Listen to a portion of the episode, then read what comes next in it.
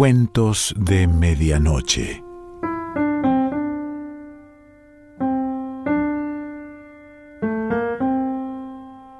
El cuento de hoy se titula A pura pérdida y pertenece a Laura Fava.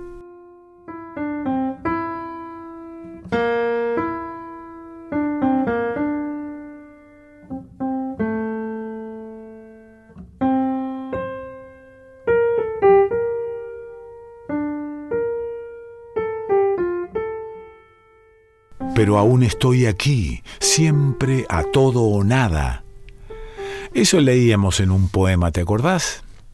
Es tan cierto que no crees que exista otra posibilidad que sirva para sentirse vivo, arrastrado, golpeado, vapuleado, amado? A todo o nada. Desgarrarse, ¿no es acaso vivir? No creo que a nadie le guste sufrir. Quizás es preferible la chatura de la nada, ese transcurrir apacible de cosas y de gente, ahí donde no hay que convertir rostros oscuros en estrellas fijas. Y no existiría la memoria, ni la memoria del dolor, ni esos instantes de felicidad completa que parecen meteoritos cruzando un campo arrasado, ni caras que se funden con otras caras del presente, ni noches de insomnio, ni pesadillas. No existiría ni la pérdida ni su vacío, ni el alivio de lo que se recupera, ni el estruendo de los celos, ni la plenitud de saberse querido. Solo una noche pálida, casi polar, con algunos reflejos marcando hitos a los que uno se aferra para no acabarse definitivamente. No. Prefiero esta, esta terrible y dolorosa del que va a morirse seguro de haber vivido. Esta del no saber, a veces, para qué existo. Esta del querer equivocado, esta que suele terminar en alarido. Las noches de mis sueños, de escribir pensando que es inútil, del interminable atado de cigarrillos, las pastillas, cuando la angustia asfixia, un papel, las palabras. Ahí siento que vivo, que tengo piel, sangre, tripas. Vos sabés, vos mejor que nadie, que siempre me devoraron los recuerdos, caricias, gestos, sonidos, y yo los dejé y los retuve, porque preferí esos mordiscos a las manos vacías. Nunca, querido, dije basta, ni lo diría ahora, nunca pedí que me tuvieran lástima, nunca me arrastré, nunca dije que quería ser otra y no la que soy. No sé de resignación, no la soporto, no tolero esperar que algo muera, se acabe, pase, como eh, si querer fuera una peste, una enfermedad, una condena.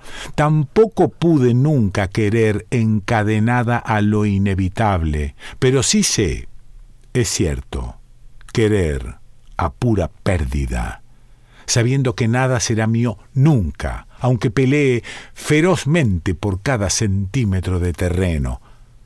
No me entrego mansamente, no me siento a esperar que se acabe el fuego, que sólo las cenizas queden y se sumen a los otros polvos sobre el recuerdo. Supongo que es estéril explicarte que así soy, un bosque incendiado, una foresta tropical, un derrumbe en un desván, que mi desesperación por aprender la vida tiene que ver con la destrucción y la muerte, mi propia destrucción y mi propia muerte y que cambiar, más que un gesto de buena voluntad, sería un suicidio. También sé que lo que antecede es una defensa de mí misma y de mis sentimientos. Esos que no me arrepiento de profesar, ni se transforma en una carga saber los míos. Los tengo, deseados o no, son parte eh, tanto de mí como de mi cuerpo Ambos han sido tuyos, no son prestados ni impuestos. Apareciste y lo acepté, aún sabiendo todo lo que podía implicar, todo lo que podía ganar y todo lo que podía perder. Y perdí, pero jamás, nunca voy a abjurar ni a renegar de uno solo de los minutos que viví, ni de las palabras que dije, ni de las que escribí, ni de los errores que cometí, ni de haberte dicho lo que sentía y menos aún de quererte. Voy a sentarme y a contemplar cómo acabás con lo que queda de mí en vos.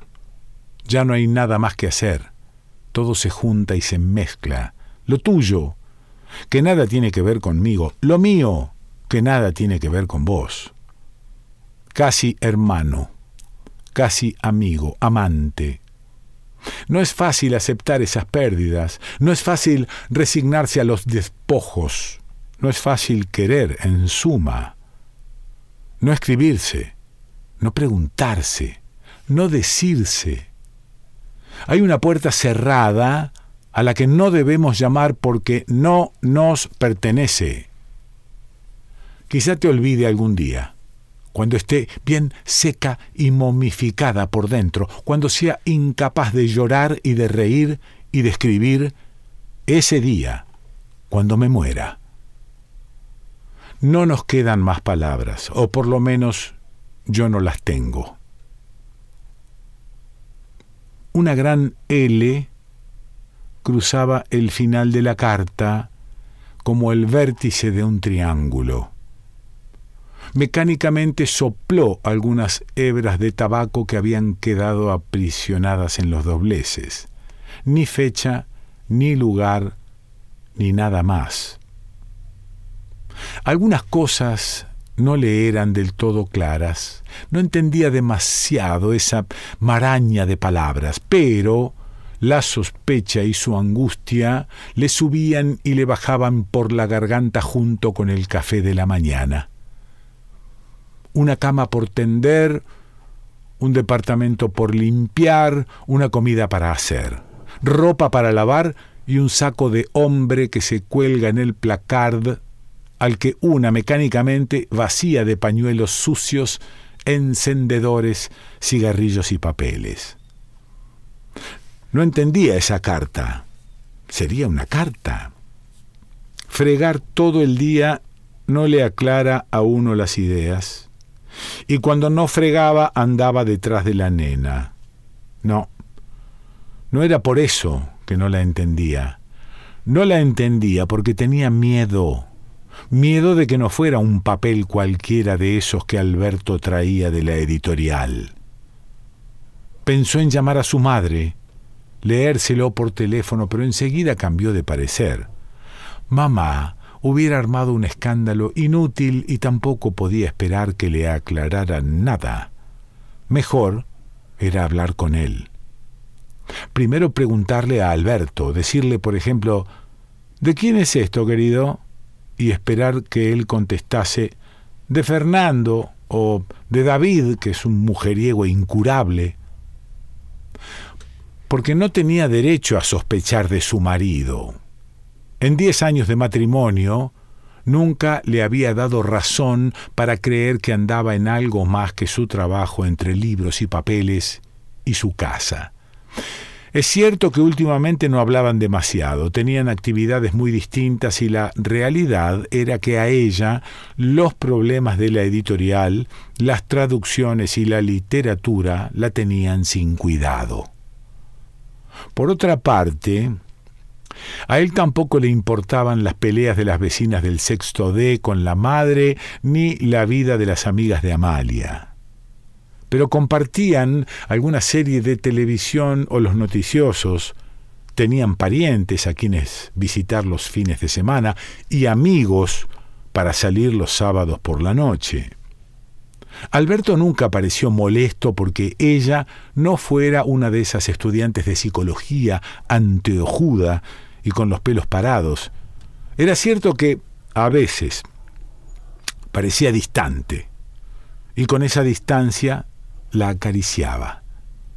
También Había cierta condescendencia en su sonrisa cuando ella se largaba a hablar de política. Pero eso no le importaba porque él era sólido, seguro, un buen puerto para llegar.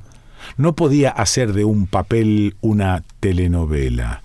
Iba a esperar hasta hablar con Alberto. Acuesto a la nena y tomamos el café, ¿querés? Bueno. Alberto dio unos pasos cansados y puso la cafetera sobre el fuego. Le extrañaba la solicitud de Amalia, esa atención repentina y afectuosa que le dispensaba. Normalmente lo dejaba solo en la cocina para ir a sentarse delante del televisor, con una cara de hartazgo y cansancio que cortaba cualquier intento remoto de conversación, salvo alguno que otro comentario sobre lo que había dicho o hecho la nena. Sacó los pocillos y la azucarera, y luego Amalia entró con la carta de Lea en la mano. Alberto. Sí. ¿Es tuya? ¿Esto te lo escribieron a vos? Sí. Alberto se sentó y sirvió el café. Estaba quieto y tranquilo, miraba mansamente, no se resguardaba, ni se encubría, ni se asombraba. ¿Pero esto te lo escribió una mujer? Sí. ¿Quién? ¿Quién te lo escribió? Una amiga. ¿De dónde? ¿Qué amiga? Ya no importa, Amalia. ¿No ves que ya no importa? No entiendo cómo que ya no importa. Y ya sé que no entendés. ¿Qué querés que te diga? Amalia sostenía la carta entre la punta de su índice y su pulgar como si fuera un ratón, algo muerto, algo repugnante que uno tiene inevitablemente que alzar para tirar a la basura. Sentate, por favor. Pero, Alberto, sos... sos... Sí, está bien. Soy lo que vos quieras. ¿Un cínico? Soy un cínico. ¿Un malvado? Soy un malvado. ¿Querés el divorcio? Te lo doy. ¿Querés que todo siga como hasta ahora? Seguimos. ¿Qué querés que te diga? Esta carta es mía. Me la escribió una mujer. Pero ya está. Se terminó no va a escribirme más, ni a verme más, ni a hablarme más. Ya está.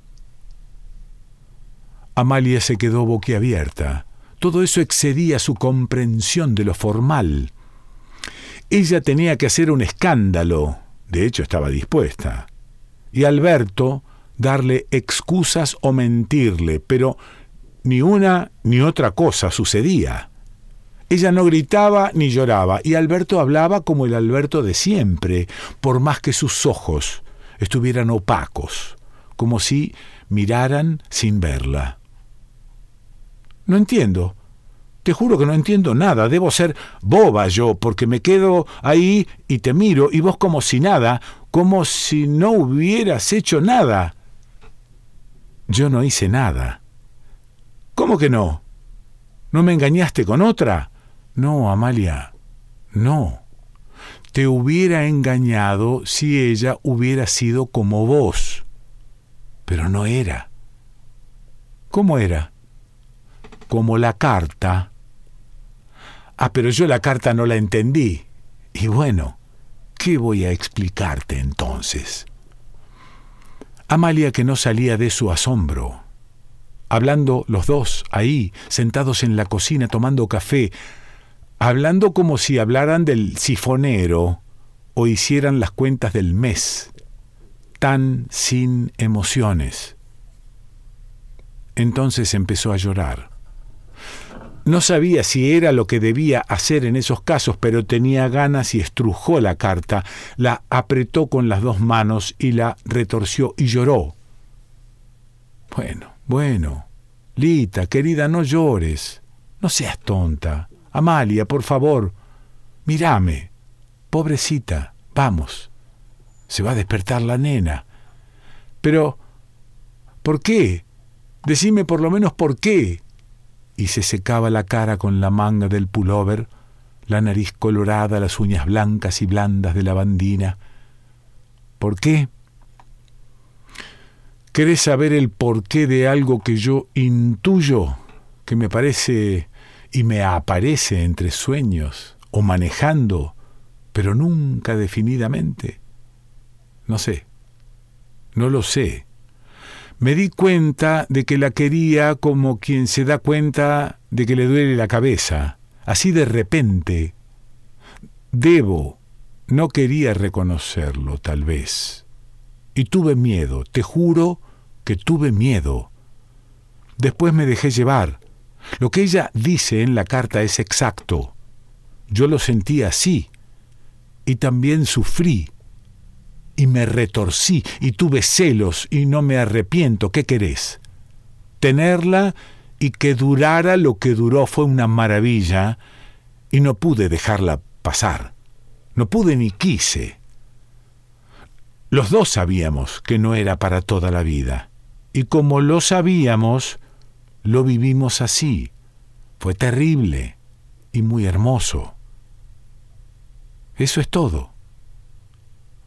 ¿Y la nena? ¿Y yo? ¿No pensaste en mí y en la nena? Ni la nena ni vos tienen que ver con esto, Amalia. Por Dios, ¿no podés entender, por favor? No, porque deberías haber pensado en nosotras antes de hacernos esto. Se había enojado porque no podía soportar que Alberto hablara y ella no pudiera comprender cómo había sido aquello. ¿Qué cosa los había unido? ¿Qué mujer extraña? ¿Qué especie de loca suelta podía escribir esos disparates? Y Alberto enamorarse así, como si le doliera la cabeza. Ustedes no tenían nada que ver, Amalia. ¿No ves que es otro mundo? Que lo que hablamos y vivimos vos y yo no es lo que hablamos y vivimos ella y yo. Jamás pensé en dejarlas, en dejarte. Estaba dicho desde el principio, no cabía, no podía ser de otra manera. Ella no iba a atarse a mí, tenía su vida, y yo tenía la mía, ¿no lo ves? Encima es casada. Por el amor de Dios. No digas más estupideces. Mira, hagamos una cosa. Andate a dormir, pensalo y mañana me decís lo que querés hacer. Si te parece, si te sentís muy ofendida y querés que me vaya, me voy. Alberto se levantó pesadamente y llevó los pocillos hasta la pileta. Vaciló un momento de espaldas a Amalia y luego la enfrentó. Amalia tenía la cabeza gacha, las manos le colgaban flojamente y él se dio cuenta de que debajo de la tintura asomaban algunas canas. Era la imagen de la desesperanza. Se le acercó y la rodeó apretándola. Pobrecita, le dijo, pobrecita. Contra su pecho, ahogada la voz por la lana del pullover, Amalia balbuceó Yo no te entiendo, Alberto. La verdad es que nunca te entendí. Rodeándola con el brazo, suavemente la sacó de la cocina. Antes de salir, mecánicamente apagó la luz. Mi Dios, Lea, pensó. Y eso fue todo.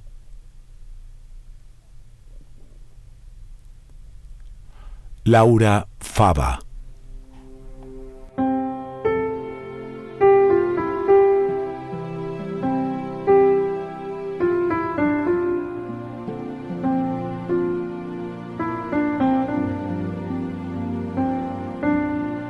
Cuentos de Medianoche.